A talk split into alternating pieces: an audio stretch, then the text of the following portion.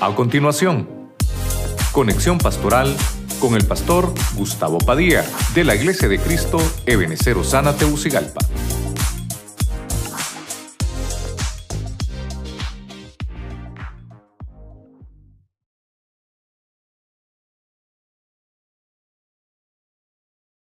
Pero hoy hemos hablado del efecto primavera.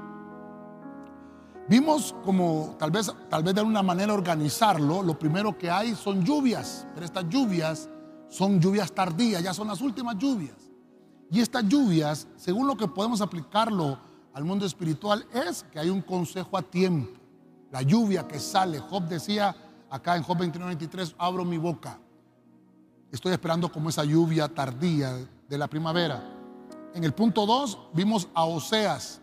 Oseas nos enseña que esa lluvia que ya cayó, que es la última lluvia, dice queda fecunda la tierra, como, como que abonó la tierra.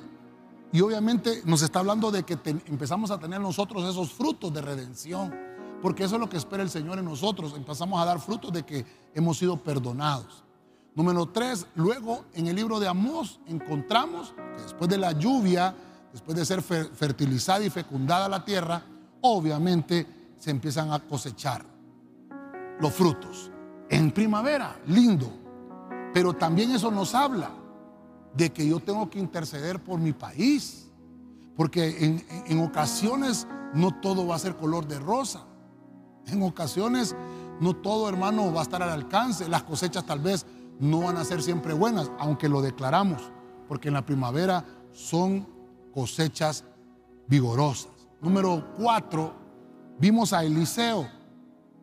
Fíjese usted, Eliseo. Dice la Biblia que ya estaba muerto, sus huesos, hermanos, estaban ahí.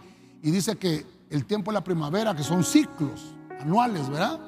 Llegaron estos moabitas, vándalos, y se les cayó un muerto por ahí, hermano, y tocó los huesos de Eliseo y volvió a la vida aquel muerto. Eso, hermano, es que en primavera nos enseña el efecto primavera, milagros espirituales. A, la manera de Eliseo, hermano, nos enseña también como una sombra y figura que Cristo, aún en su muerte, nos dio vida. Mire qué lindo eso, mire qué lindo. En el punto número 5, ah, terrible, ¿verdad? Como ya vimos que es un ciclo de batallas y de invasiones también dice la Biblia que en, 2 Samuel 11.1, la primavera era el tiempo donde los reyes salían a la batalla. Y David no fue, se quedó, abrazó el ocio en el palacio. Mire qué terrible, hermano. Y el pecado le ganó la batalla. Mandó a llamar a Besabé, pecó.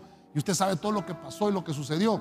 Pero quiere decir que la primavera también es un tiempo de batalla. Tenemos que estar preparados. Recuerde que la primavera comienza con lluvias que son tardías, hay cosechas, luego, hermano, empiezan a haber otro tipo de efectos, en este caso batallas, que también tenemos que estar listos y aprestos para que el pecado no nos gane. En el punto 6, Salomón dice que con toda su sabiduría Salomón entendió que la primavera también es un tiempo de vigor, la mocedad de los años, pero dijo que son vanidad. Pero ¿qué es lo que debemos de hacer? Que nosotros debemos de entender que aprovechemos ese tiempo, esa época, ese efecto primavera, porque cuando estamos en ese efecto primavera es cuando tenemos vigor, que no se apague el fuego de amar al Señor. Y por último, vimos a Jeremías. Nos enseña Jeremías que la primavera es cuando Dios siempre, siempre hay que guardarle respeto.